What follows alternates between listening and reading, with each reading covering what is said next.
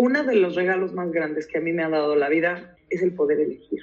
Cuando yo terminé secundaria, yo le dije a mi mamá, yo no quiero volver a la escuela. Y no volví a la escuela.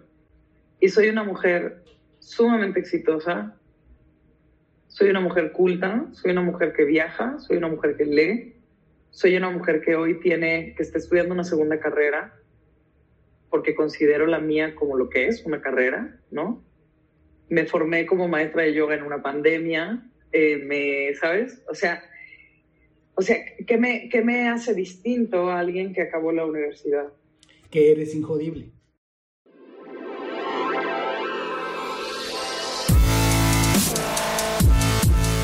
Bienvenidos, Injodibles. Hola, soy Víctor Vargas, coach de vida y alto desempeño, conferencista y empresario. Y en cada episodio te presentaré personas o mensajes injodibles para inspirarte a revelar y expandir los límites de tu mente, tu corazón y tu espíritu. Gracias por acompañarme a conectar y a elevar la vibración. ¡Comenzamos!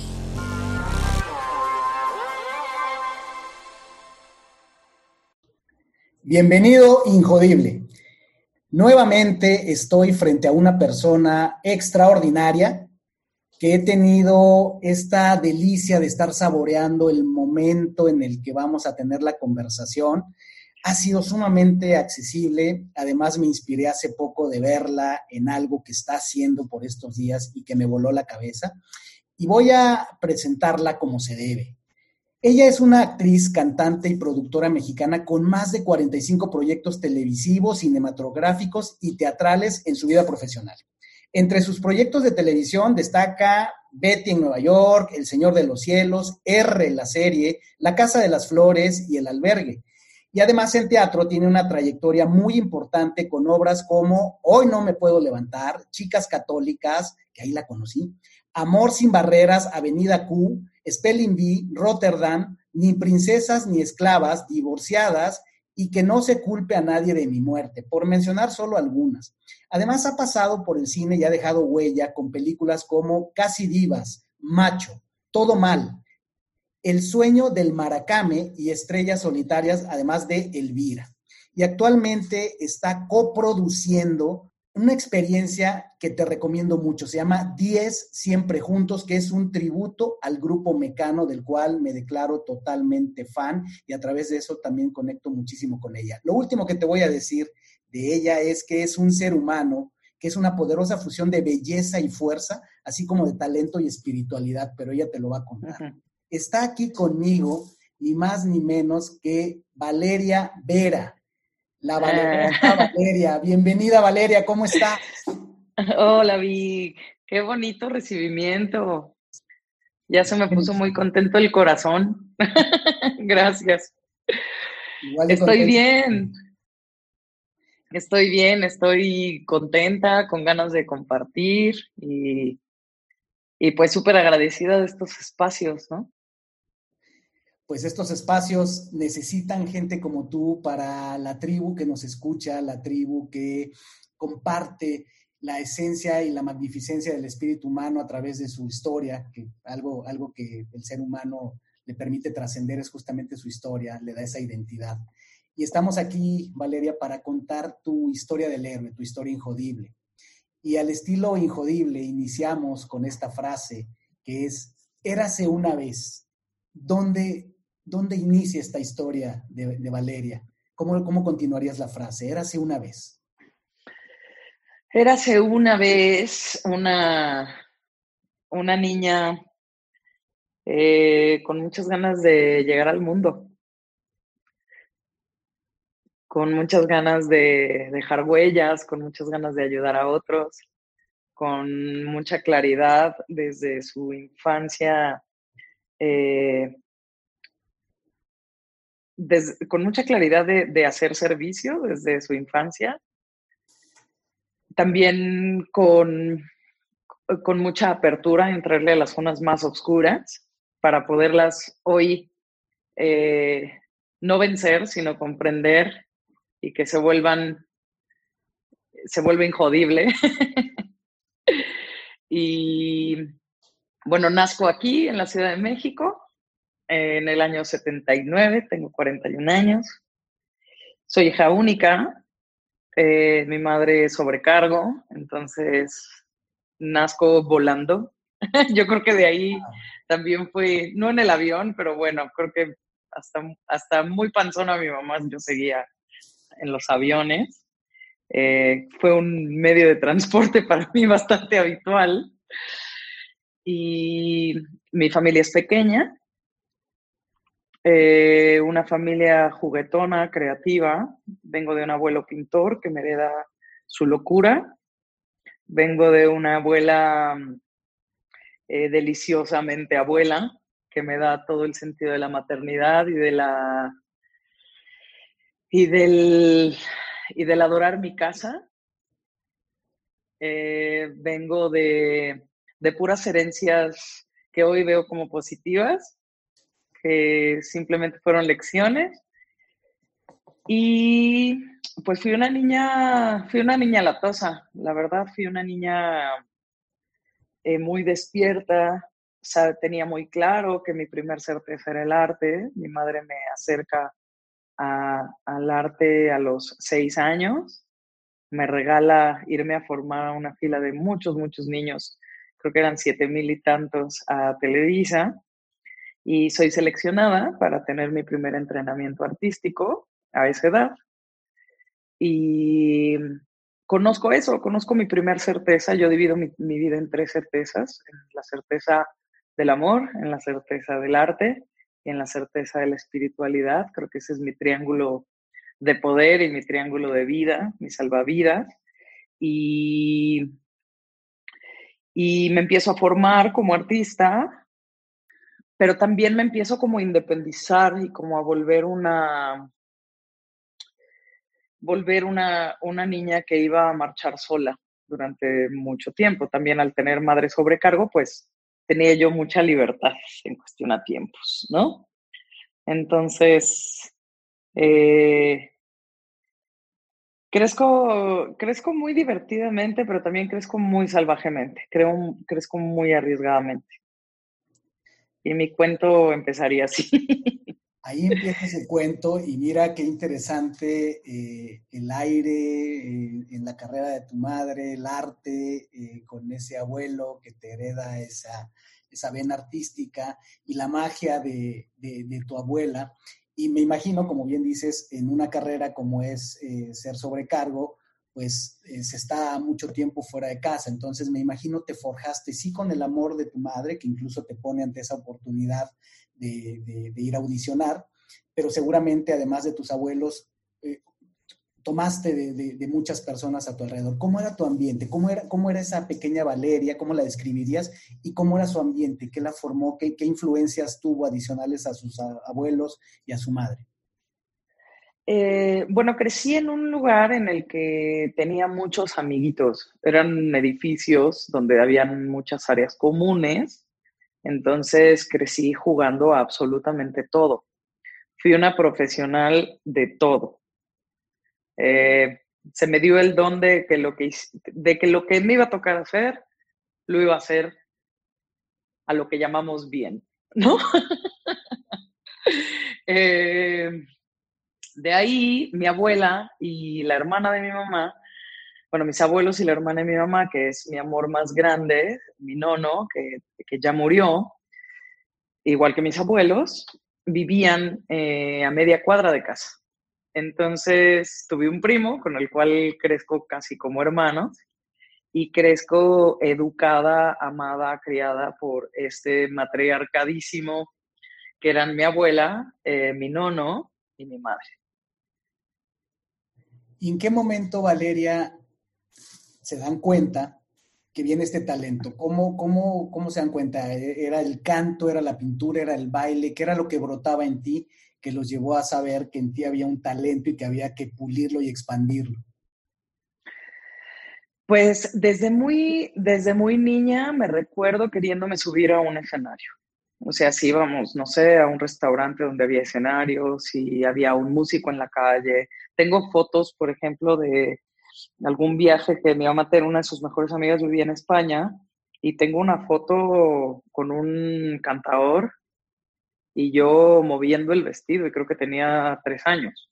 O sea, lo o sea, para mí era muy natural subirme a los escenarios, para mí era muy natural hacerme de unas cajas de zapatos baterías, para mí era muy natural grabar mi voz sobre la radio, no sé si te acuerdas de estas grabadoras que podías poner rec y grababas directo el audio y además tu voz, entonces yo hacía unos playbacks espectaculares y mi mamá nunca se peleó con eso, nunca me quiso llevar por otro camino, lo cual agradezco infinitamente porque hoy me hace ser la artista que soy, ¿no? Y, sentirme súper arraigada a eso, ¿no? O sea, tenerlo como una seguridad en la vida, no como una duda. Entonces, eh, siempre me lo aplaudieron, siempre, siempre me lo aplaudieron y me lo enfocaron muy bien. Fíjate que nos, regalas algo importante, que en los círculos de, paternidad, los que tenemos hijos, pues es una, es una conversación común, ¿no? Hacia dónde enfocamos la atención los padres, ¿no? Como que ya lo traemos que normalmente pues hay una expectativa en términos educativos y, por ejemplo, la boleta, ¿no? Eh, platicaba con alguien acerca de esto y normalmente en la evaluación, en la boleta de calificación de los hijos, como que la tendencia normal es ir a ver a dónde sale bajo esas calificaciones bajas. y entonces uno quiere llenar ese vacío y uno quiere que el chico este, pues mejore, si son las matemáticas, que mejoren las matemáticas. Cuando estamos dejando pasar por alto, donde los chicos fluyen naturalmente, donde está el verdadero talento, y esas, ah, esas no, esas no, no me interesan enfocar estas, ¿no? Entonces, qué bueno que a la postre de los años tú te das cuenta que tu mamá hizo bastante bien en detectar un talento y dejarte fluir por ahí, porque sin duda es donde el ser humano puede eh, eh, expandirse, ¿no? En, aquello que le es natural, que es nuestro regalo que traemos al mundo. Y entonces así de repente un día te encuentras formada en una larga fila y empieza por ahí, me imagino, tu carrera, o a menos que haya otra cosa, pero si fuera así, ¿qué fue lo primero, el primer proyecto, llamémosle, o participación que tuviste? Eh, hice La telaraña era un programa de terror eh, hace mil años. Y luego hice, bueno, empecé con la música. Mi primer disco lo grabo a los 11 años en Madrid, eh, producido por Mildred Villafañe, que fue creadora de Flans, que es, ahí viene como mi primer gran, gran mentor guía, eh, que hasta la fecha tengo todas sus palabras guardadas y todo, toda mi gratitud hacia el entrenamiento que nos dio eh, y a mis maestros que guiaron ese momento, ¿no? O sea, tengo muy clara a Gabriela Cárdenas, que hasta hoy, ahora me, da trabajo, ¿no? Porque ella es directora de doblaje y me ha dado trabajo haciendo doblaje y me sigue entrenando. Eh, a Mildred, a la cual le tengo todo el amor del mundo y gratitud que hoy es mi amiga, que somos colegas, y a Marta Zabaleta, que era la maestra Godzilla de los Cachun Cachun Rara, si es que algunos la recuerdan. Este, yo sí la tengo muy claro, porque aparte era mi personal maestra Godzilla. Por supuesto que la recuerdo. Bueno, es que los de mi generación, pues eres más chica que yo, pero este, por supuesto que yo... Pero por ahí andamos, por ahí andamos. No, hizo toda una época esta, esta generación. Mira qué interesante, nos hablas, nos hablas de, Mildred, yo no tengo el gusto de, conocer de ella hace poco, pero sí sé que ella fue eh, clave en, el tema de Flans, cual me, gusta mucho, me recuerda mucho a esa época. Y por supuesto, toda una generación de actores que salieron o están relacionados con el proyecto de, de Cachún Cachún, ¿no? Y, y, pues Marta sí fue la maestra. Pues vengo de esa formación, ¿no? Vengo de esa, de esa escuela en la que el pop era el pop, donde el entrenamiento eran... Yo salía de la escuela a las 2 y 20 de la tarde. Comía en el camino, me cambiaba en el camino en un coche y llegaba a Televisa y entraba a las, creo que tres y media, cuatro de la tarde que a veces no me daba tiempo de ir a casa y volver y, y salía a las nueve de la noche. Pero eso me abre un mundo de posibilidades que hoy como actriz agradezco porque eran clases de esgrima, tai chi, expresión corporal, bailes de salón, canto, eh, jazz, ballet, eh, cómo usar una cámara, cómo quitarte muletillas, periodismo, apréndete esto, apréndete el otro, cómo tratar al otro, aprender a abrazar, aprender a mirar. Y eso hoy me hace también ser maestra de lo que aprendí. Entonces, cada que tengo oportunidad, abro cursos para niños y devuelvo ese, ese regalote. Entonces nos faltó poner eso en tu biografía, además maestra, devolviendo parte de eso. Pero fíjate que eh, nos dejas entrever algo eh, que considero destacable, porque puede ser muy llamativo, eh, confieso, a lo mejor creo que ni mi familia lo sabe, que de, chico yo tuve ese, ese, ese deseo, ese, esa ilusión de, ir a también a audicionar y de Televisa y de todo este rollo. Y recuerdo que tenía una vecina que ella alguna vez, no sé por qué, el mamá de, amiguitos míos, le conté. Y entonces ella me trajo con esto, yo te voy a llevar. Entonces a mí se me fue haciendo esa ilusión. Nunca, nunca acabé yendo a ilusionar, pero yo veía chiquilladas, veía, eh, era, era mi generación, Lucerito estaba ahí, este, Alex, Alex Intec, este, Carlitos Espejel, Pierangelo. Y entonces yo, Ángelo, que está eh, también eh, muy talentoso. Y entonces, eh, vaya, fue algo así. Pero lo que me hace ver, lo que nos compartes es, efectivamente vemos muchas caras a lo largo de los años que destellan en algún momento. Pero mantenerse en una carrera como esta, prepararse, pulir el talento, pero yo creo que hay mucho más profundo el espíritu y el carácter. ¿Qué, se deja en el camino? Nos, nos, dices un poco lo que ganaste con el esfuerzo y con las instrucciones, pero a nivel ya personal, ¿cómo, se va dando esto en tu vida? ¿Qué tuviste que sacrificar? Porque ahí, ahí se te fue la infancia, o sea, nos hablas desde los seis años, la adolescencia, tu juventud, ya llevas, eres una muy joven, pero a la vez eres una veterana. ¿Qué, ganaste y qué, también vas dejando en el camino? ¿Qué te fue dando esto? ¿Dónde va emergiendo también esta Valeria que se va forjando en el tiempo? Yo creo que perdí la, eh, perdí la posibilidad en ese momento de, autoconocerme eh, por centrar solo mi atención en algo y que el ego me jugara en contra hacia la adolescencia, porque pues los niños lo que queremos es competir y ganar, ¿no? O sea, juegas a eso cuando eres niño y pues haces un berrinchazo que luego se te olvida. Pero de adolescente, esas, esos rechazos en los castings, esos, esa precocidad me adelantó, o sea, me adelantó a zonas eh, que quizá me hubieran tocado más tarde, o si las hubiera podido elegir, hoy te digo que Valeria las hubiera elegido más tarde. Lo que pasa es que ese cercito salvaje, pues dijo yo le entro a todo, ¿no? ¿Y qué, es todo? O sea, tener, eh, eh, ser muy precoz sexualmente, ser muy, muy poco miedosa en cuestión a las sustancias, eh, empezarme a forjar y crear una personalidad que a los años me iba a ser sumamente doloroso deshacerme de esa máscara, ¿no? De esa armadura, que todos los días hoy la sigo trabajando, ¿no? O sea, sigo quitándome cachitos de lo que de lo que me protegió, pero ¿qué me protegió? Pues me protegieron las drogas, me protegieron los excesos, me protegieron la rebeldía, me protegió el conflicto, ¿no? Entonces, creo que sí eh, eh, perdí, perdí la ganancia del niño, perdí la inocencia, perdí el amor propio, perdí, perdí un montón de cosas relacionadas a eso, ¿no? Dicen por ahí que hay que perderse para encontrarse, ¿cierto? Y Total.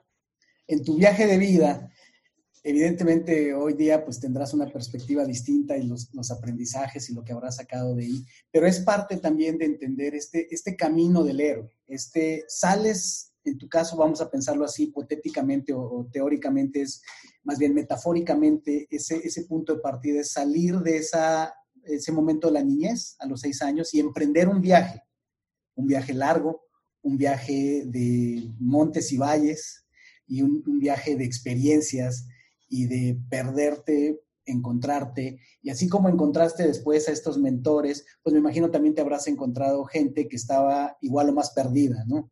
Eh, eh, ¿tú, ¿tú, estás de acuerdo con esta idea de que el ambiente artístico, y a lo mejor puede ser una creencia equivocada, como mucha gente tiene creencia equivocada acerca del dinero, acerca del sexo, la sexualidad y demás, pero el, el, mundo artístico necesariamente es un mundo que pierde a la gente, que tiene esa facilidad, no que sea malo, pero que quien no está bien plantado se puede perder y por qué, si es que estás de acuerdo en eso. No estoy de acuerdo, eh, no es mi caso. Yo creo que el, el tema con, con el ambiente artístico no es el ambiente artístico, es que si te va bien, puedes llegar a ganar mucho dinero en una toma. O sea, en, me quedo en una serie y de repente ahí me ponen y si yo no estoy listo para hacer, para, ¿qué hago con tanto? ¿No? Entonces creo que viene el querer llenar esos huecotes, viene el distraerte del momento presente queriéndote comprar el mundo y convenciendo al mundo de que lo que tienes es lo mejor. Creo que viene más desde ahí, ¿no? Yo creo que en todos los aspectos, en todos los ámbitos laborales, siempre hay uno que se siente muy poderoso y se lo lleva, se lo lleva el chahuistle, ¿no? Y creo que eso es lo que pasa con el ambiente artístico. El tema con nosotros, a diferencia del mundo, es que nosotros todo el tiempo estamos expuestos. O sea, si se suicida un actor, tú te vas a enterar, pero no te enteras de los miles de suicidios que hay al día, que son igual de importantes. ¿no? Y la fuente es la misma, pero, o sea, nosotros al ser personas públicas, al ser visibilizados todo el tiempo, pues somos un bicho en observación. Entonces creo que va más por ahí. Ajá. Eso me parece muy interesante porque efectivamente, y te hacía la pregunta con cierta jiribilla, porque en realidad cuando nos vamos a la esencia del ser humano, pues eso le puede pasar a cualquiera. ¿No? el, tema no es, no es el ambiente, el tema es, por ejemplo, la sensación o cómo procesamos el éxito o lo que en ese momento entendemos como éxito. Sí creo que, por ejemplo, el, tema de, del ambiente artístico tiene esta característica, además hablamos de, personas con una sensibilidad distinta al promedio en el tema del arte, en el tema de expresividad y demás. Y entonces, eh, pero en cualquier lugar, a todos nos pasa, nos, y nos ha llegado a pasar a la mayoría, que en algún momento perdemos piso. Y al perder piso, cuando algo no está sólido, cuando perdemos piso nos deslumbramos y es como dicen por ahí, puede llegar a ser mucha luz y nos deslumbramos. Pero sí. le pasa al contador que le fue súper bien con su despacho, está forrado en billetes y puede perder piso, como le pasa a un éxito con una canción, como le pasa a alguien que tiene su momento de, de, gloria. Nos puede pasar a todos y ahí es un tema también de quién está tu red alrededor. Cuando, ¿Cuál dirías tú que fue tu punto cumbre o, el, o uno de esos puntos donde tú hayas sentido que, que te, te, desorientaste un poco? Eh, cuando hice Hoy no me puedo levantar. Y cuando hice la, ajá, y cuando hice el albergue, eh, que fue mi primer eh, coprotagónico en, en televisión donde fue una serie que fue muy popular, entonces era súper bonito salir y que todo el mundo te parara y además estaba haciendo comedia, eh, me creía la mejor comediante de México, llegué a decir cosas muy estúpidas como esa, como soy la mejor y, ¿no? y todo el mundo me la pela y papá. Pa, pa. Exacto, aquí lo puedes decir, soy la más chingona. Y luego, y luego pues cuando te quedas sentado, y te empiezan a rechazar y empiezas a escuchar que no, pues no, es que Val sí está bien chida, pero es muy conflictiva, o la gente se empieza a alejar de ti por eso, pues ahí vienen los entones, ¿no? Que es, pues ni soy la más chingona, me dieron un talento, qué padre, pero atrás de mí viene todo el talento del mundo, o sea, si tú ves a las generaciones, o sea, ahorita hay una hay una cosa muy curiosa porque nosotros ya no somos nada de lo que éramos, porque ahora existe algo que se llaman followers. Y entonces, ¿cómo compito contra, no sé, este, yo no sé mucho de youtubers ni estas cosas, pero eh, contra alguien que tiene 5 millones de followers, ¿cómo les digo? Oye, yo soy más talentosa, contrátame a mí. Bueno, eso ya no existe, que me sé que tiene más followers es La Roca, The Rock, que tiene 100 millones de followers. Pero sí, sí te entiendo. las, reglas las reglas han cambiado. Sí, sí, sí, sí. Y entonces, fíjate, algo que te, quería preguntar es también esa, si existe esa simbiosis, ahorita que estamos hablando de esto y en, esa época, porque decías, a lo mejor sí, muy chingona, pero muy conflictiva, es, tú has interpretado muchos personajes donde se requiere esa fuerza, ¿no? Esa energía que puedes proyectar en algunos de tus personajes. ¿Y qué tanto sí está presente en ti, qué tanto era la exigencia, pero qué tanto se empezó a mezclar y qué tanto de repente se podrían perder? O sea, eh, si mencionabas eh, eh, conflicto, es en algún tiempo fuiste conflictiva, pero era también como por los personajes que, interpretabas de mucha fuerza en algunos casos, o no tenía No, no creo, no, no tenía nada que ver. Yo creo que el conflicto venía, no, no creo, estoy convencida de que el conflicto venía de mi manera de ver, de mi manera de sentir de la, de la niebla, o sea, de la niebla con la que yo miraba, o sea, cuando yo le entré muy chiquita a las zonas oscuras, o sea, yo le entré a los 14, 15 años. Entonces, cuando yo tengo mi primer despertar real, o sea, que digo, ay, güey, ¿no? ¿A poco esto es? Es a los 35, 36. Entonces tengo una vida increíble, pero medio blureada durante 20 años. Entonces te puedo decir que mi vida y mi formación y quién soy tiene mucha claridad hasta hace bien poco, hasta seis años, cinco años, ¿no? En el que ahora mis momentos de, de nublarme pues, son mucho más cortos. Ya son lapsos de niebla, ¿no? Como una carretera, ya son lapsos de niebla sobre un camino muy soleado, muy iluminado, con aire muy fresco, con, horizontes muy chingones, y de repente pues entra la lluvia o entra la... No, pero ya no estoy nublada. Y fíjate que eso lo, hemos escuchado en otras historias, ¿no? Gente que refiere eso mismo, de, de, a lo largo de la vida hay momentos que se recuerdan con mucha nitidez, pero hay etapas que se recuerdan muy borrosos, ¿no? Y pues es parte de este, de este camino. Cuando, cuando, en ese entonces, ¿qué, qué, cómo era cuando no estabas en tu mejor momento? ¿Eras, eras agresiva verdaderamente? ¿Era difícil tratar contigo? ¿Cómo, cómo era? Era difícil, era muy arrogante. Okay. Entonces, eh, era muy arrogante, era fui muy chismosa, por ejemplo, ¿no? Fui muy, es que me, me, me, ¿no? muy, muy sabiondita. Entonces, como, como siempre fui muy esponja y absorbía muy rápido las informaciones y todo, pues de repente llegaba a creer que sabía más que todos, ¿no? Y además, más el talento, más el no sé qué, pues caos era el, el mactrío del horror, imagínate, cerebro, talento y rostro. No, bueno. No, no. Eso lo de rostro, gracias, porque... Y además cantaba bonito. No, es exacto. Como diría mi mamá, mi mamá dice que cada vez que vea, no sé, alguien como Luis Miguel, dice, no, seguro la tiene chiquita. Que porque, porque son tan perfectos. Sí, sí, sí. Algo, algo, debe andar mal por ahí. Algo debe tener. Oye, pero no, ¿sabes qué? Que ahorita que mencionas lo del físico, Híjole, qué punto tan, tan importante para mí, porque sabes que yo nunca me creí bonita. Yo nunca jugué en, ese, en esas canchas.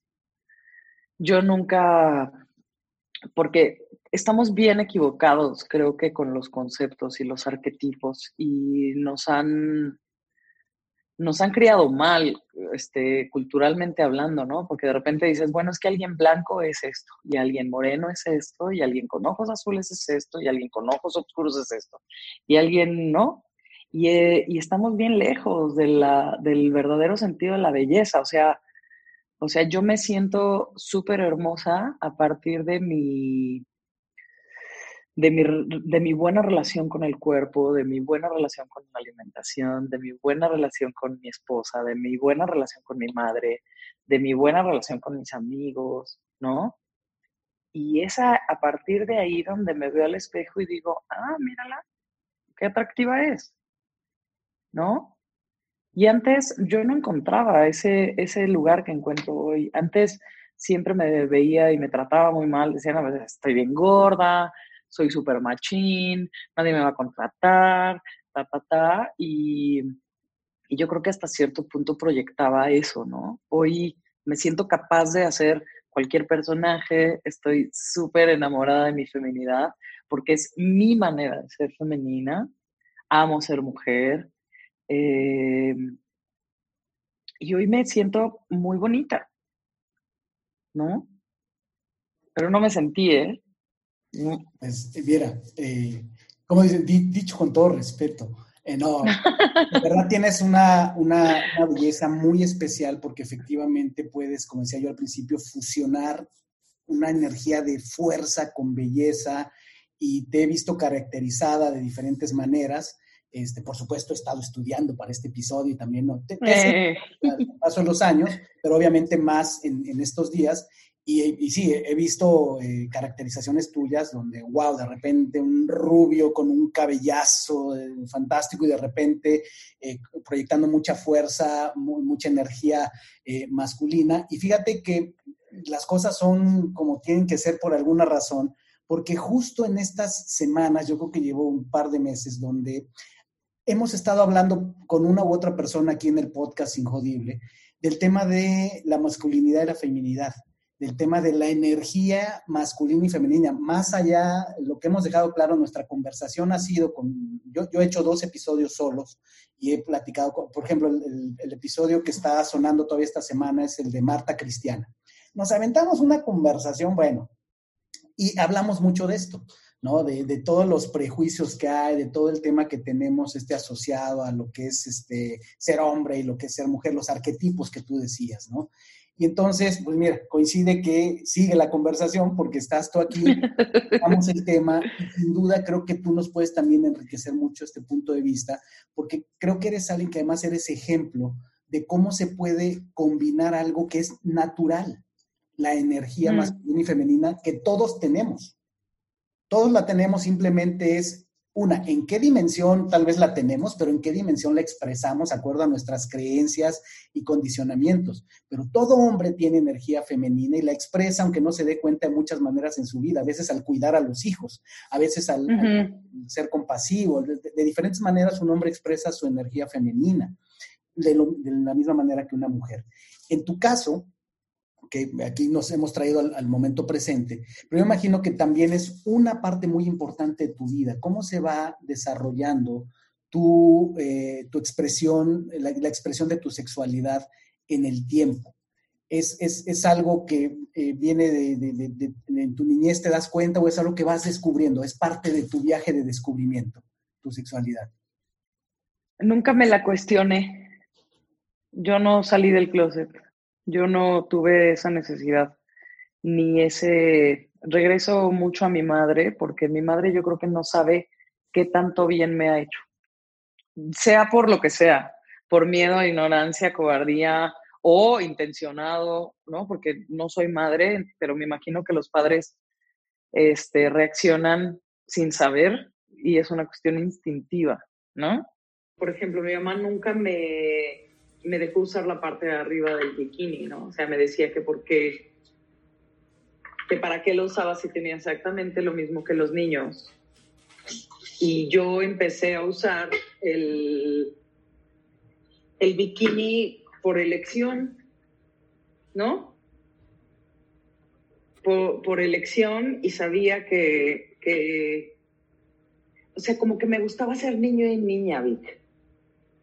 Lo que me pasaba es que estaba yo muy reconciliada con las dos energías. Y para mí era muy natural que me gustaran ambos sexos. O sea, nunca me lo cuestioné, ¿sabes? Eh, y hoy te o sea, hoy, hoy creo que nazco fuera del closet. O sea, yo sí creo que es algo que yo traía. Es algo que nunca me ha hecho ruido, ni a manera laboral, ni a manera personal. Afortunadamente tengo una familia extremadamente amorosa y sensible y abierta, que no lo ve como algo como otras familias lo ven que es un poco más difícil, ¿no? Eh, y para mí ha sido muy gozoso, pero sobre todo desde el, desde el contarte mi historia de niña, por ejemplo, yo durante muchos años me, me ponía de nombre Pedrito. Y este Pedrito era un niño que se vestía de marinerito, de soldadito, de... y así andaba yo en las fiestas, ¿no? Era más mi performance, era más mi carácter, ¿no? Tu, alter ego. Mi alter ego, mi alter ego y, y yo le encuentro mucha onda a los dos, a los dos este, géneros, ¿no? Y eso, y eso, creo que el tenerlos tan reconocidos y tan conciliados también me da mucho más sentido de ser a mi ser, ¿no? Entonces no me hace estar aliada. Si un día me quiero poner una falda, me la pongo. Si un día me quiero poner un saquito y una corbata, me la pongo. Si un día me quiero maquillar, me maquillo. Si un día... Y nada de eso agrede a nadie. O hasta hoy no, no, son pocos los haters que tengo en mi haber. Pero bueno, hay que tener uno que otro hater. No, es, es bueno siempre escuchar opiniones que pueden ser no exactamente las mismas que las de uno pero sí creo que, digo, no podemos generalizar, sí creo que en muchos sentidos eh, cierta parte de la sociedad ha evolucionado eh, y, globalmente pues lo, sabemos, eh, en, México ahí vamos, pero también gran parte de la sociedad tiene creencias muy arraigadas con respecto al tema de la sexualidad, ¿no? Esa, es una realidad.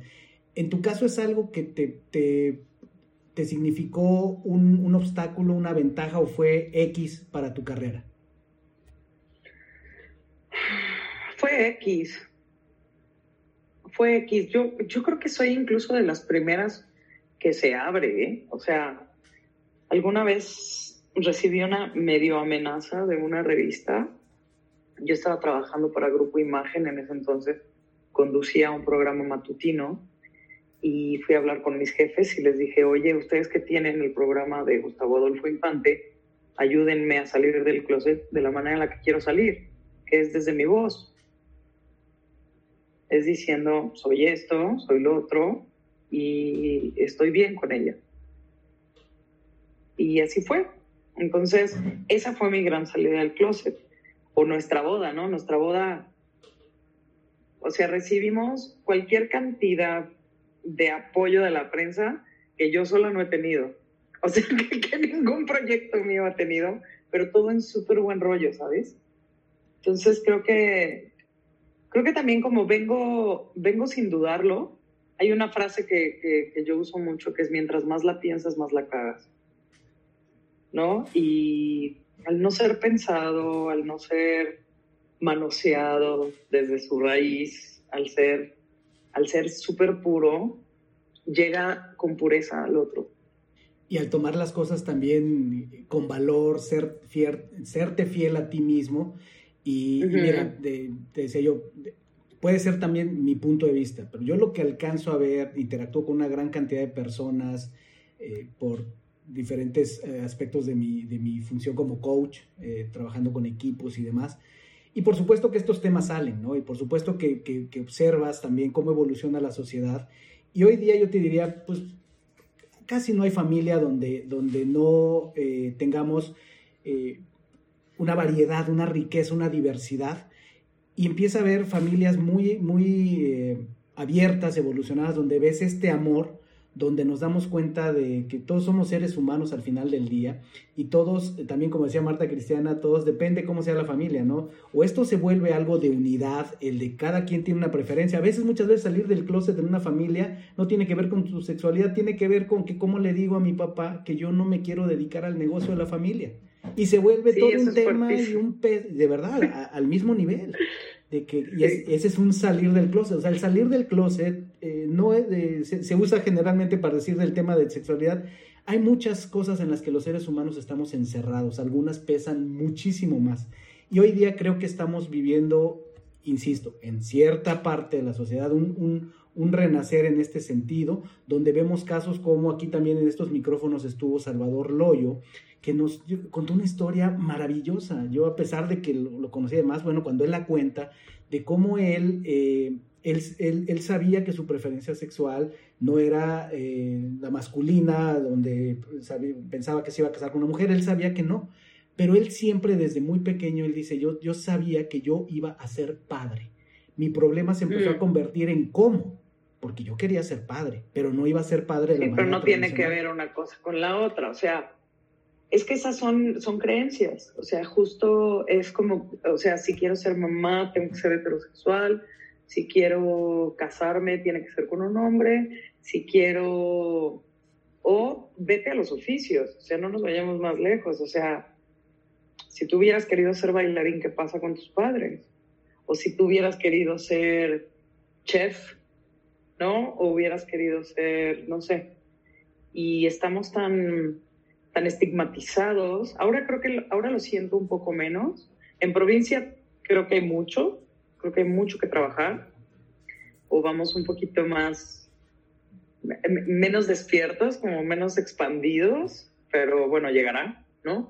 Y, o si yo hubiera querido ser mecánico, ¿sabes? Yo tengo una, conocí a una chava que era mecánico de la Volkswagen. Y era una chava que así no lo podías creer, así guapísima, y se metía abajo de sus, de los coches, y pues claro, debe haber sido la fantasía sexual de cualquiera. Con grasa. Sí, exacto.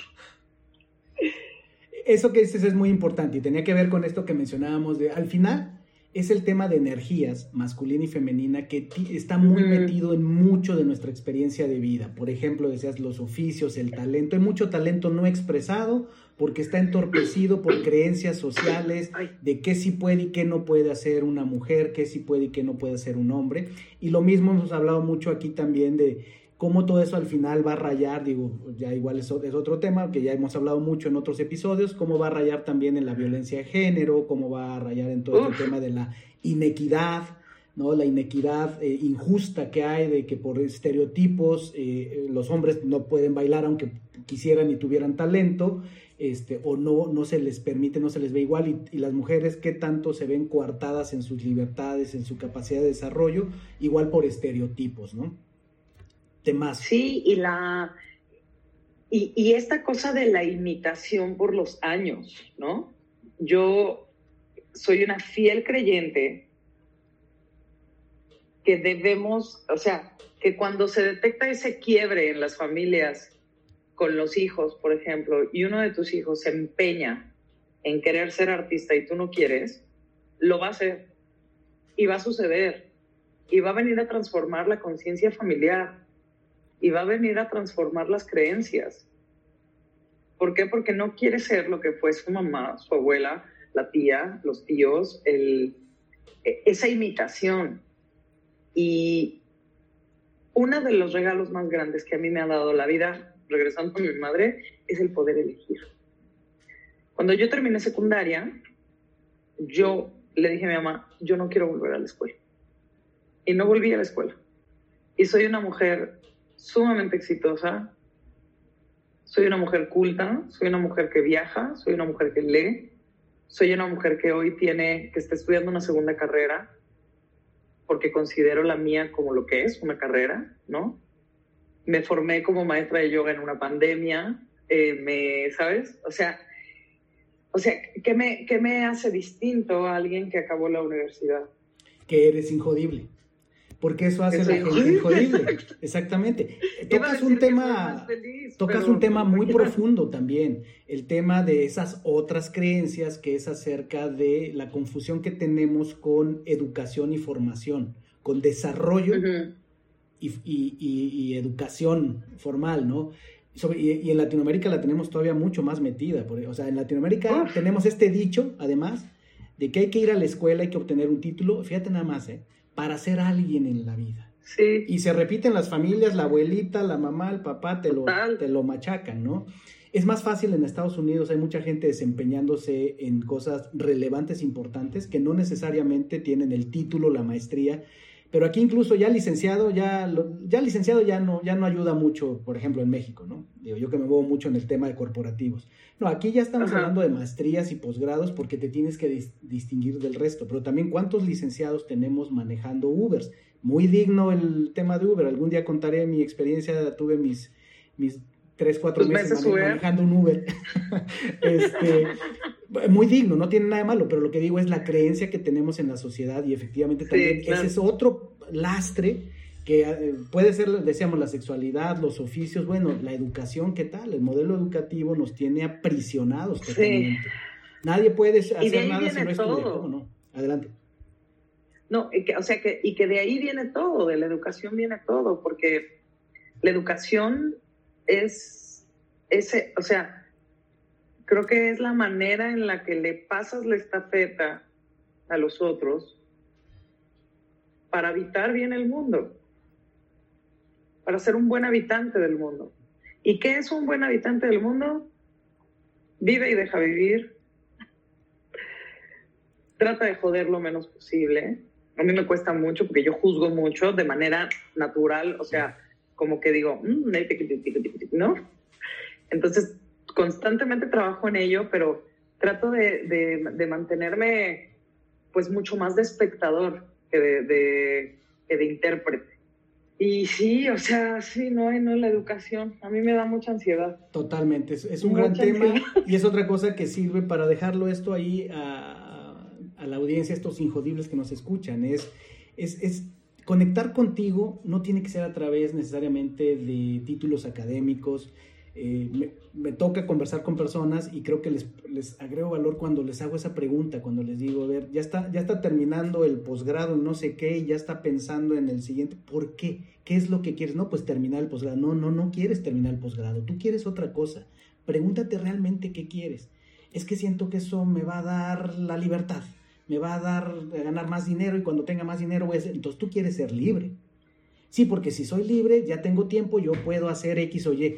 Ah, bueno, eso es lo que tenemos que preguntarnos más, más, que llenarnos muchas veces de títulos. nada de malo está, si de verdad lo que quieres es ser científico y conocer de bacterias, fantástico. Pero si es solamente por seguir en esta escalera sin fin de títulos y de seguir conforme a una expectativa de la sociedad, bueno, ahí puede haber problemas. Pero cuéntame algo, Valeria, regresándonos del estudio. En todo esto, fíjate, ya todo el trámite que llevamos, algo decías acerca de, de los 15 a los 35 años, y están estos flashazos nebulosos y demás. ¿Dónde sientes que es tu clímax punto de quiebre? Que viene esa transformación y surge esta Valeria después de los 35, ¿no? que, es como un capítulo importante en tu vida? Viene eh, a raíz de que el dolor me alcanza. O el dolor de muchos años me alcanza. Entonces, eh, yo venía con, con un consumo de sustancias fuerte, eh, bastante dormida, dormida en toda la extensión de la palabra, y un día digo, oye, no, pues ya no. O sea, viene una ruptura amorosa, viene pérdida de trabajo, viene una pésima relación con mi familia, viene el no haber encarado mis pérdidas, ¿no? Que yo, o sea, nosotros o sea, perdemos a toda la familia en el transcurso de 10 años, mis abuelos, mis tíos, la única que queda viva de esa familia es mi mamá. Entonces viene la pérdida, la pérdida, la pérdida, viene quién soy, ¿no? ¿Quién soy? Pues no tengo idea, o sea, no tengo idea de mi voz, cómo se escucha, cómo... Y decido empezar un proceso de rehabilitación, ¿no? De, de recuperarme, recuperar slash me. y eh, me mantengo en un proceso de abstinencia durante muchos años. Luego empiezo a tener un lío ahí con los conceptos de, de las abstinencias y las prohibiciones y la culpa que eso de manera personal me provocaba y empiezo a hacer eh, una reconciliación con, con, esos conceptos, ¿no? Eh, que al día de hoy pues me funcionan un poco más y me mantengo alerta, ¿no? Eh, esto yo lo comparto de manera muy sutil porque, porque creo que no es para todos, ni es, ¿no? Si, si les funciona lo que les funciona está genial y creo que hay millones de rutas para llegar al mismo camino. Eh, pedir ayuda, creo que fue mi momento de rendición más grande, en el que digo, ya, esta, este, esta primera etapa comienza, ¿no? O sea, eh, eh, la primera etapa de la segunda oportunidad de vida que tengo empieza rindiéndome. Empiezo a reactivar mi fe, empiezo a reactivar mi conexión con, con lo espiritual, con mi divinidad, como yo la concibo, empiezo a rodearme de personas con las mismas necesidades y el mismo lenguaje que yo necesitaba oír en ese momento. Y me empapo de eso, me atasco de eso, porque creo que los que hemos probado la adicción, eh, este es, un, este es un, algo que yo comparto con muchísimo amor. Con, el, con la misma pasión con la que te atascas, te puedes recuperar. Wow. Wow. Entonces, creo que está bien chido que esa fuerza la usemos para lo contrario. La recuperación empieza cuando te rindes. Me encantó eso. En, esa rendición se da como el ave fénix, el resurgir de las cenizas, que se dice fácil, evidentemente debió haber sido un proceso, un ejercicio, pero ese fue a partir de, tu clímax, tocar fondo, como decías tú, contabilizar tus pérdidas o reconocer tus pérdidas. Y algo muy importante que nos regalas es eh, una frase que, que, escuché de alguien que aprecio mucho y que me ha ayudado a mí y a otras personas, que es cuando levantas la mano y pides ayuda, ya resolviste la mitad del problema. Pero qué trabajo cuesta, ¿verdad? Levantar la mano y pedir ayuda. Y tú hablaste de algo muy poderoso y hermoso que es un triángulo que tiene mucho significado para ti. Hemos hablado bastante de esa punta del triángulo que es el arte y, cómo ha estado en tu vida y todo lo que ha dado alrededor. Y después ese triángulo se cierra con el amor y la espiritualidad. ¿Qué llegó primero? ¿Llegaron juntos en esta nueva etapa cuando tú te rindes y resurges? ¿Qué, qué, fue lo primero que llegó, el, el amor o la espiritualidad? No, llega la espiritualidad. Bueno, más bien llega a recordarme que siempre estuvo, porque yo inicio mi camino espiritual muy chiquita. Eh, yo decía que era una junkie espiritual porque la me apasionaban estos temas, entonces eh, comencé con la metafísica, luego me fui a, estudiar a Los Ángeles, ¿no? Entonces estudiaba que sí Los Ángeles y que y luego hasta las hadas acabé y luego de ahí pasé por el budismo, de ahí me di una empapadita del cristianismo, de ahí eh, empecé a meditar. Después de meditar, eh, pues lo soltaba y lo agarraba, lo soltaba y lo agarraba, porque definitivamente la espiritualidad creo que debe ser un estilo de vida porque se olvida así, ¿no? En un día regresas al punto cero.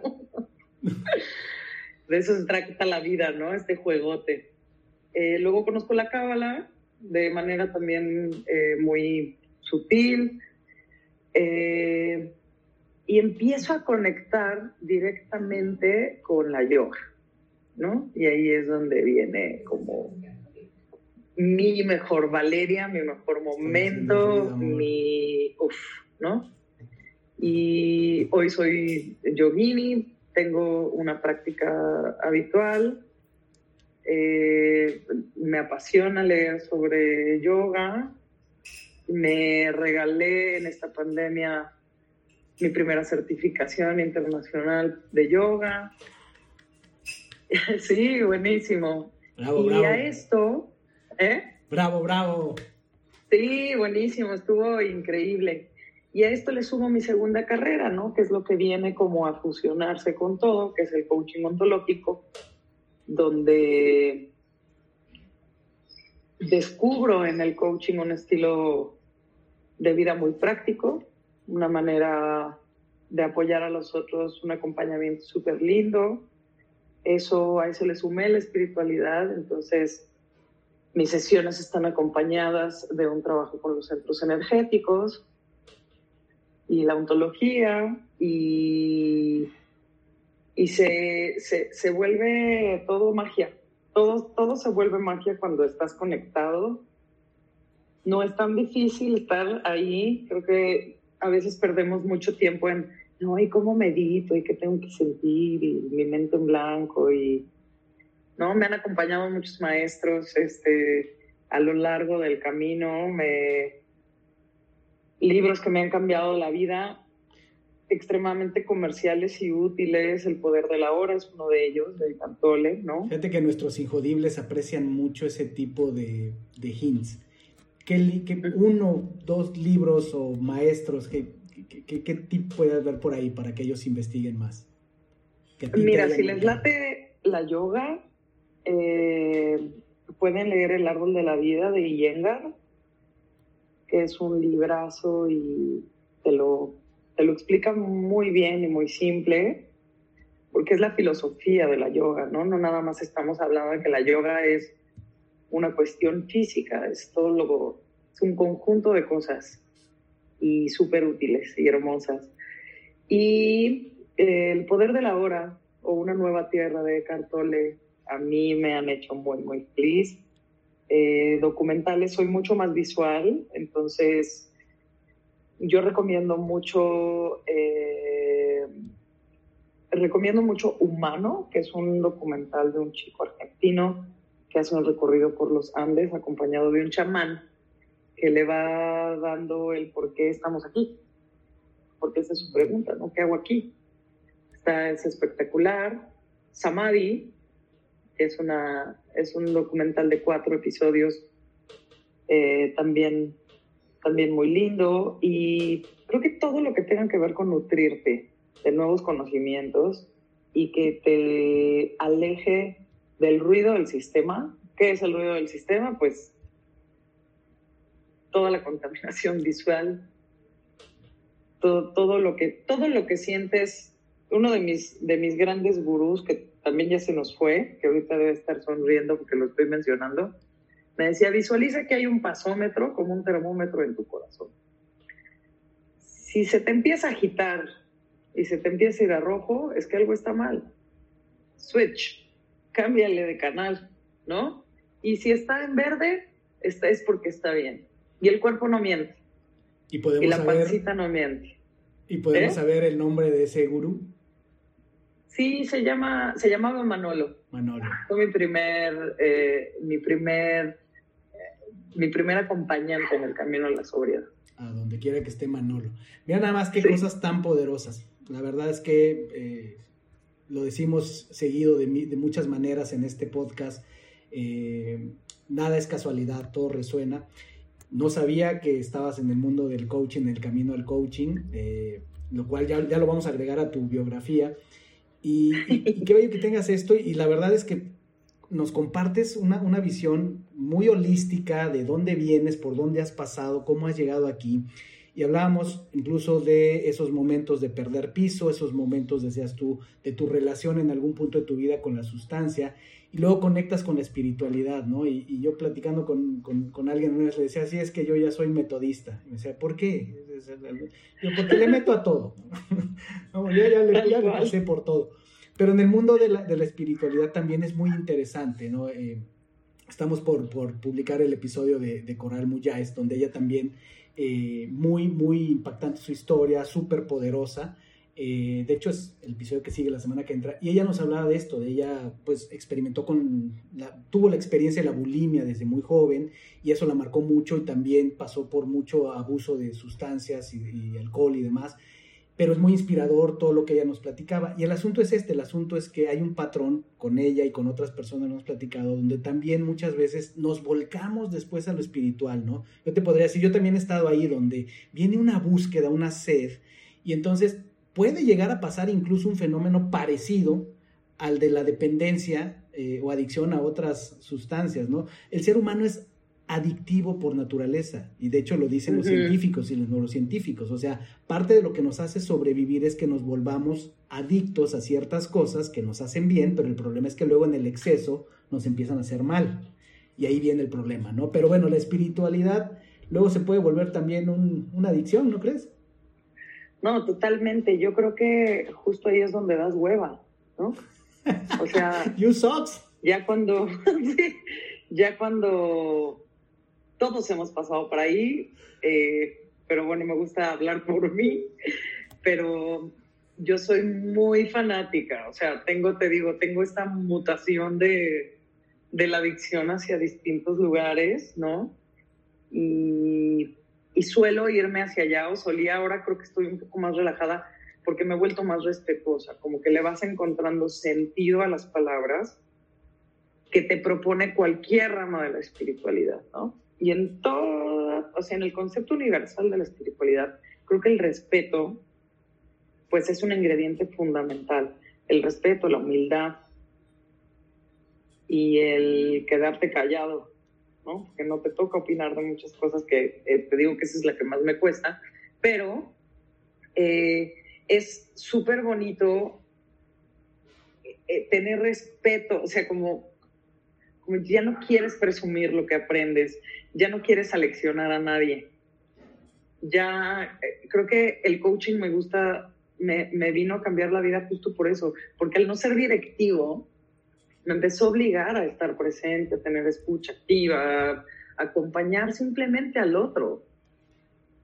¿No? Como lo haces tú, porque al final, pues supongo que todas tus entrevistas traen preguntas muy poderosas que, que descubren en el otro lo que quieres que, que, la gente escuche, que tus injodibles escuchen, ¿no? Has descubierto mi secreto, me sacaste del closet. Mm.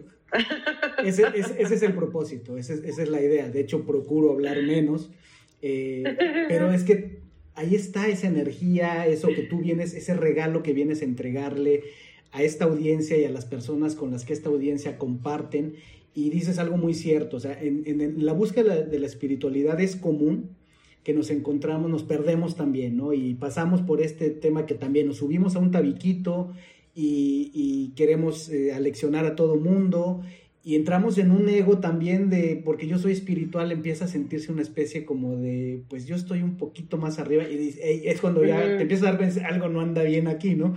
Y luego que de lo que decías de andar este, aleccionando a todo el mundo, sí, típico que esa etapa yo también me acuerdo de que mi, mamá o mis suegros así que se voltean a ver entre ellos como, ay, mi hijita, y, este, y tengo que hacer eso, y si no hago eso entonces no estoy bien, no estoy en alineación con el universo. Entonces, pues fíjate que la, la, o sea, para quizás cerrar como esto, que, es, que, ahorita me haces ir ahí, creo que es importante compartirlo con la gente. La recaída más brutal que tuve después de tres años, siete meses de estar limpia fue por soberbia espiritual. Soberbia espiritual. Porque empecé así, pero así de no, y yo, y de, y un compañero me dijo, oye, güey, aguas, ¿eh? Porque cuando te crees Dios, ahí no es, y justo así, inmediatamente, a los meses recaí. Y sentí tal culpa, Víctor, que por eso decidí tomar otro camino también. Porque también yo venía como, como todas las agrupaciones, como todo lo que se hace secta, como todo lo que culto. Que se, culto, creo que es una carga que a mí no me viene bien. Entonces eh, decidí ser disciplinada, amorosa, y mucho más suave conmigo. Entonces, pues desde ahí he funcionado mejor, pero justo cuando estaba en mi punto más álgido de, de espiritualidad, hago comillas, es cuando me caí de más alto. De más alto. Y el golpe fue más duro. Así es. Sí. Y fíjate que nos vamos acercando, como decías tú, para ir redondeando esta parte. Entonces ahora sí no te me escapas. Me falta la otra esquina, el triángulo, y no te vas a ir sin esa esquina. ¿Dónde llega el amor? El amor llega chiquita, o sea, llega, bueno, siempre he sido muy de amor, pero mi verdadero amor llega con Lucía. Lucía es mi esposa, Lucía es con quien me redescubro, creo que es con quien ella se redescubre también y con quien empiezo a formar mi familia. Eh, es ese espejo en el que logré verme entera, siendo quien soy, y creo que el amor, esa magia sucedió a raíz de el inmenso amor que me tengo y que ella se tiene, ¿no? Somos eh, muy libres, somos muy amorosas, somos muy humanas, muy peleoneras, eh, muy justas y hoy es un amor que yo no había experimentado, ¿sabes? Pero cuando me preguntan cómo le haces para tener la relación que tienes con Lu, y tenemos, creo que tenemos hasta una cuenta de Instagram que dice Lu y Val, una cosa ahí muy, muy chistosa, eh, con fotos nuestras y demás, les digo, es que todo nace desde que ella se ama un montón y yo también me amo un montón, porque si no, no la hubiéramos armado, porque siendo yo tan needy, y ella tan dura, uff, o sea, imagínate eso, ¿sabes? Por algo se encuentran. Sí, por algo nos encontramos, llevamos, acabamos de cumplir un año de casadas, el 3 de agosto. Eh, una boda muy espiritual también, ¿verdad? Sí. ¿En Zacatlán de las Manzanas? en Zacatlán. Sí, es un lugar que recomiendo ampliamente, se llaman Cabañas del Refugio. Con Maracame, chamán, ¿cómo fue? ¿Eh? ¿Con Maracame, chamán o cómo fue? Fue, nos casó Gloria, la dueña del, la dueña del lugar, que ella es sanadora, eh, ella es chamana de, de, nacimiento, y nos casó un, también un chamancito que él hizo la ruta de los cuatro elementos por el espacio, que es un hombre que hace temazcales, Elier, maravilloso. Nos entregaron nuestras mamás el vals se hizo con las mamás, fue una fuerza muy femenina. Eh, fue una boda muy luminosa, muy divertida, de mucha risa, de mucha gozada. Y estamos gozando mucho eso, o sea, estamos gozando mucho el por qué nos elegimos. Y lo reflejan. Déjame contarle a la audiencia que la, yo sigo a Valeria como espectador, amante del teatro que soy. Eh, eh, siempre disfruté muchísimo en Ciudad de México el teatro y siempre que hay la oportunidad de ir a algún otro lugar eh, donde haya buen teatro, siempre estoy ahí. Me apasiona el teatro como espectador. Ahí sí, no, cero, expectativas. y entonces yo a Valeria la ubico de obras en la que la vi y resaltaba, o sea, yo nunca olvido una cara, ¿no? Entonces siempre ya, ya la tenía ubicada. Y resulta que Ciciali, mi esposa y yo, eh, conocemos a Lucía Cano, su esposa, eh, en un momento de nuestra vida en lo que estábamos en, muy conectados en la espiritualidad. Digo, hoy lo seguimos, pero estábamos en un grupo en el que coincidimos, que era el grupo de Cábala, el cual muchas veces he dicho, un lugar donde aprendí muchísimo. Tengo grandes amigos y bueno, uno sigue caminando y sigue aprendiendo, ¿no? Eh, hemos integrado otras, otras cosas, pero ahí una de las amistades lindas que sacamos fue precisamente Lucía, eh, que ella hacía un trabajo muy importante para niños y demás, que admirábamos mucho y que tuvimos ocasión incluso de hacer equipo con ella en algunos proyectos. De ahí nos conocimos, nos dejó gratamente impresionados, súper linda, súper profesional. Y eh, hace unos días, estamos en plena cuarentena todavía, anuncia, eh, Lucía comparte en redes eh, que va a haber un concierto, que ya ahorita vamos a ir para allá y con eso nos va a ayudar a cerrar. ¿Qué estás haciendo ahora? Que va a haber un concierto virtual de 10 siempre juntos, que es el grupo de personas que, trajeron a la vida a México el, tributo mecano Y entonces en cuanto yo lo veo, wow, sí, yo soy fan de Mecano, este, me encanta eh, el trabajo de Valeria y pues adoro a Lucía. Y entonces, pues rápido, compré mi boleto Super VIP para estar en todo, en antes, durante y después. Este, y comprando mi boleto, se me ilumina la cara y digo, sí, claro, ¿cómo no? Y rápido le escribo a Lucía, oye, y si le dices a Valeria que nos encantaría tenerla en Injodible, y bueno, aquí estamos. Las dos son un Aquí estamos. Así qué es. Qué chido, qué bonita experiencia, la verdad. Ha sido muy, muy, muy bonita la conexión, el que estemos aquí y el que nos hayas compartido todo esto. Así es como llegas al amor, así es como llegas ahora. Y antes de, de, de ir cerrando, dinos en qué estás ahorita, porque estás en un proyecto interesante, en una circunstancia muy especial, con un grupo de amigos tuyos que sé que es algo también muy poderoso y lo reflejan así en la pantalla y lo reflejan así en el escenario. ¿Dónde está ahora profesionalmente Valeria?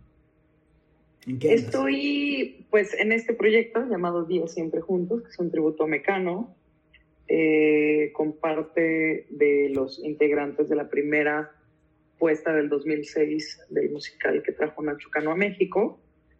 Y eh, eh, estamos produciendo eso, somos cinco productores, cada quien en su área, entre ellos mi esposa, entre ellos mi socio José Daniel.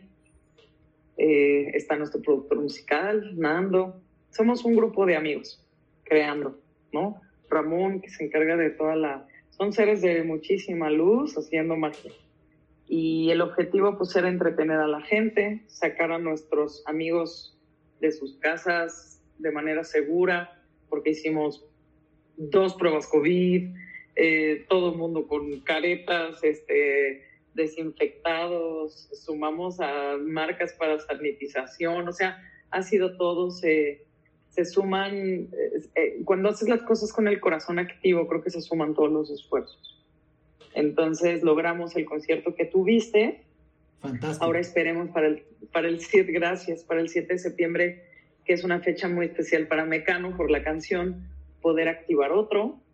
Eh, es complicado porque pues estamos viviendo una situación pues bastante novedosa, ¿no?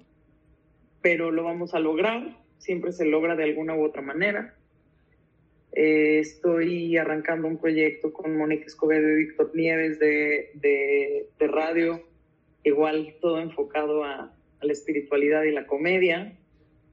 Eh, estoy, bueno, dando sesiones de coaching, que eso me tiene muy contenta, practicando mi yoga y pues tratando de, de darle sentido a, a siempre al por qué estoy aquí, para qué de no detenerte, de seguir adelante sí, como no. la valerosa mujer que eres.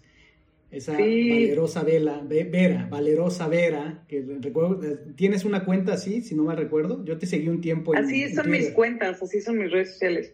Valerosa Vera. Cuéntale a la audiencia de dónde viene Valerosa Vera. El Valerosa, Valerosa viene de, eh, así me decía mi abuelo, y tiene, eso quiere decir mi nombre, mujer valiente o valerosa. Entonces, pues así me decía mi abuelo y así, así lo dejamos. Pues en Hijodible tenemos dos, dos preguntas para cerrar que nos ayudan a enmarcar una conversación tan chida como esta, Valeria, que aprecio mucho. Y la primera es, con todo esto que nos has contado, para ti, ¿qué es ser injodible?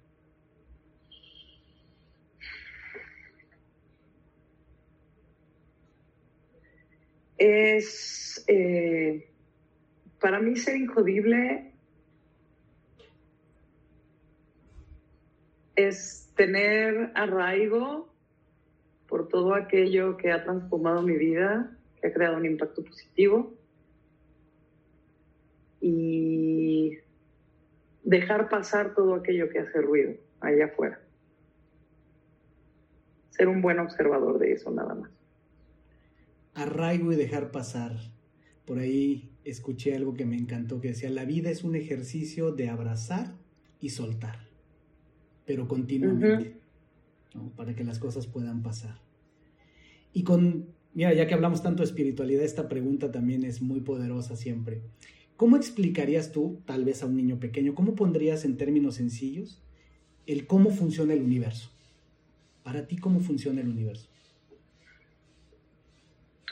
Para mí funciona el universo como un aliado. Eh, se le debe de, nos debemos de comunicar con él como si fuera un amigo, platicarle como si fuera un amigo, cuidarlo como un inmenso amor, como un amor muy grande y tener una relación lo más saludable, divertida eh, y honesta con él para que se nos dé todo lo que le pedimos. Poderosa definición, cómo funciona el universo. Querida Valeria, de verdad, un honor, un agasajo tenerte aquí. Creo que dimos un, viaje enorme. Sí, estuvo buenísimo.